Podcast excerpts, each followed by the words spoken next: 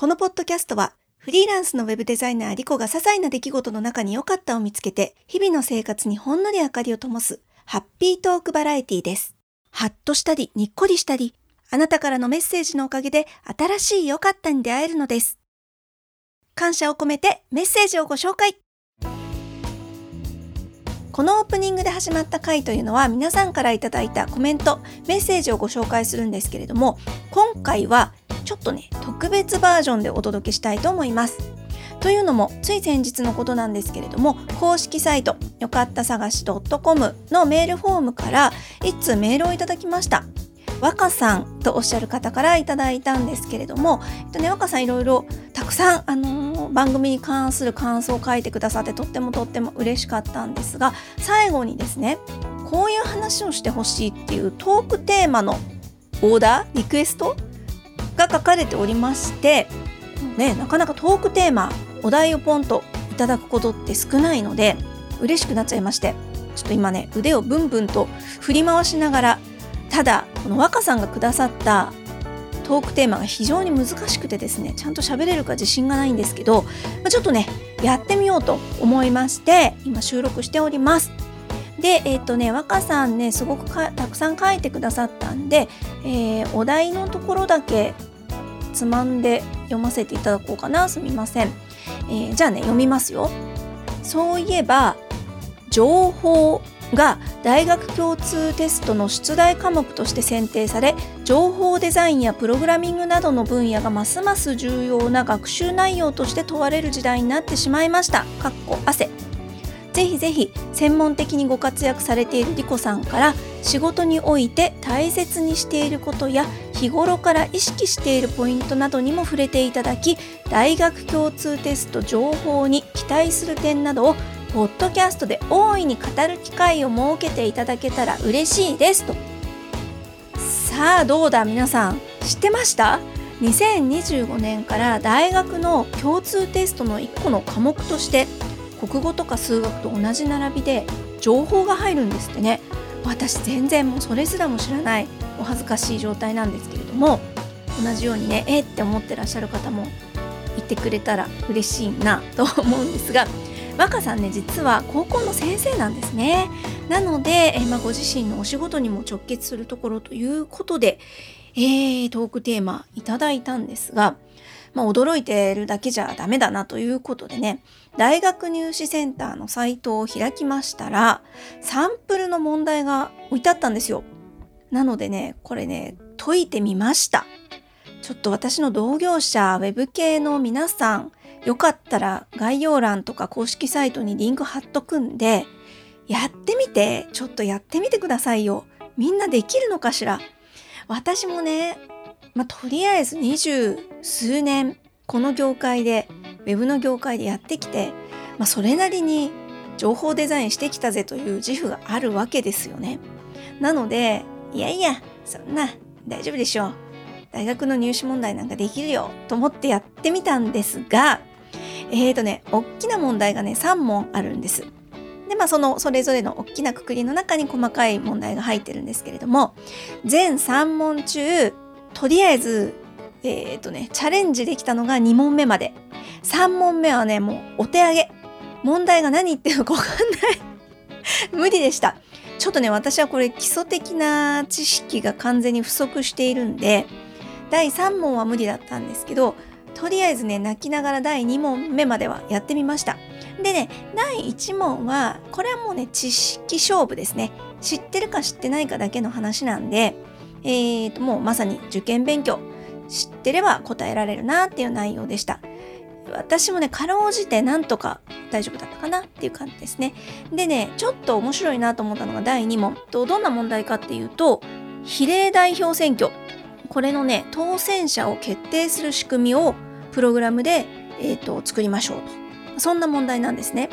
で、え処理のね、流れだけが文章で書いてあるんですよ。で、その流れ通りに、えー、プログラムを、まあ、組み立てていくっていうのかな、なんですけど、実際に if 文とかを書くわけではなくって、えー、穴埋めなんです。全部穴埋めなんで、えーと、この処理をするためには、ここにどの変数を入れればいいかみたいな変数名をその空いてるところに書くみたいなすごいね不思議な問題なんですけれども、まあ、これはね全問正解なんとかできましたね私。ただすっごい時間かかる。あの結局出題されてる中に書いてある変数名とかを使わなきゃいけなくって自分で考えたもんじゃないんで、えー、やりづらいですよね。あと処理の流れなんかも、まあ、確かにこうなんでしょうけれども私だったらここには書かないみたいな書き方流れがちょっと自分のやり方と違うなみたいなとこもあるので、まあ、そういった意味では難しかったですけれども、まあ、時間をかければなんとかなるみたいな感じでした。でそうですね。思ってたよりはずっと難しいなっていうのが本、ね、正直なところかな。ここまでそうか今時の高校生はできちゃうのねっていうびっくりはありましたね。うん。まあ当然ねプロの仕事とは全然違うんでこれはその何でしょうね。まあ書けるか書けないかプログラムを書けるか書けないかの試験ですのでえっ、ー、と実際の実務とはまたちょっと違ったスキルかなとは思うんですけどでもまあそれにしても大前提になるところなので、まあ、これができなきゃ話にならないよみたいなまあ、そんな感じでした。少なくとも1問目、2問目、私がチャレンジできたところに関しては、そんな感想ですね。で、まあね、こんな調子なんで、若さんがね、期待されてるようなお話っていうのは多分できてない、できないだろうなとは思うんですけど、えっ、ー、と、まあ私がね、仕事において大切にしてること、日頃から意識していることというところで申し上げますと、えっ、ー、とね、私も、まあ本当にちょこちょこですけれども、こういうプログラミングみたいなことをやって、え、やらざるを得なくなって、えー、勉強してよかったなって思ってることはあのね普段の生活とかでも物事を整理して順序立てて考えるとか、えーと、論理的に考えるなんかそういうね癖習慣がやっぱねついた気がするんですよねプログラム書くようになって。やっぱりその事前にねこれをやってあれをやってこうなったら A をやるでこうだったら B をやるみたいなそういうねある程度先を読んで考えておかないとプログラムってそもそも書けないんですよね。でそれこそ試験みたいにこういう処理の流れですよっていうのが提示されてればいいんだけどそれをまず考えるところがうん難しかったり才能だったりもするわけですよ。ここ考える力ですよね。どういう順番でどういう処理をしていったらやりたいことがちゃんと、えー、実現できるのかなっていうその癖はね本当に普段の生活にも生かされてる気がします。人の気持ちをうん、まあ、動かすとまで言うと大げさですけれども例えば納得してもらうにはどうすればいいのかどういう順番でお話をしたら分かってもらえるのかなとかねあとこういうふうに相手が出てきたらじゃあこういう返しをしようとか、まあ、そんな風にですね事前にちょっと考えておくとかそういうことが普通にできるようになりましたね。あのまあ、この何て言うの論理的であれとかさそういうのって必ずしもいいことばっかりとは思わないんですよ。ロジカルであることってそんなに偉いかなとも思いますしエモーショナルな部分っていうのがなんかそぎ落とされていくとそれってすごくつまらないことだし全てがこう平均化していってしまうことになりかねないので、まあ、必ずしもねいいとは思わないんですけれどもうんそうね。